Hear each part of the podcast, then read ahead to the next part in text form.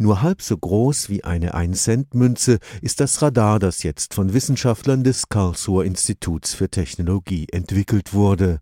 Mit dem Karlsruher Radar für die Westentasche werden allerdings keine Flugzeuglotsen arbeiten oder Geschwindigkeitskontrollen am Straßenrand durchgeführt werden. Die Stärke des winzigen Radarchips liegt auf einer millimetergenauen Abstandsmessung auf kürzeste Distanz. Stellen Sie sich vor, Sie haben eine Bohrmaschine und können vorher eintippen, bei welcher Tiefe die automatisch aufhört, vielleicht den Bohrer gleich noch rückwärts dreht, damit der Dreck rauskommt, dann brauchen Sie nicht mehr selber abmessen, wie tief sie ins Loch reinbohren. Professor Thomas Zwick ist Leiter des Instituts für Hochfrequenztechnik und Elektronik des KIT.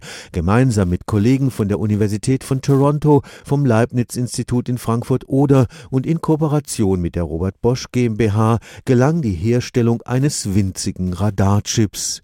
Der arbeitet mit sehr hohen Frequenzen von 100 Gigahertz und ist so klein, dass er auf jeder beliebigen Leiterplatte Platz findet, was auch Fertigungs leistungstechnisch eine erhebliche Herausforderung darstellte. Im ersten Schritt vielleicht noch nicht gleich mit einer Massentechnikmaschine, aber zumindest im Labor. Wir kriegen dann 40 funktionierende Chips, davon brechen die ersten fünf, dann klebt man die ins Package, dann werden die Lötkleckse zu groß, gibt es Kurzschlüsse. Wenn dann am Schluss drei funktionierende Bauteile rauskommen, dann sind wir auf den ersten Schritt mal sehr froh. Die Kosten des mikroskopisch kleinen Radarchips möglichst niedrig zu halten, gehörte zur Aufgabe, die sich das internationale Wissenschaftlerteam gestellt hatte.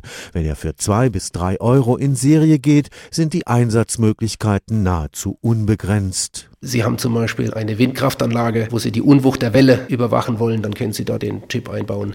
Oder wir sind jetzt auch in Kontakt mit der metallverarbeitenden Werkzeugmaschinenindustrie, die an vielen Stellen Sensorik braucht zur Abstandsmessung, zur Positionierung.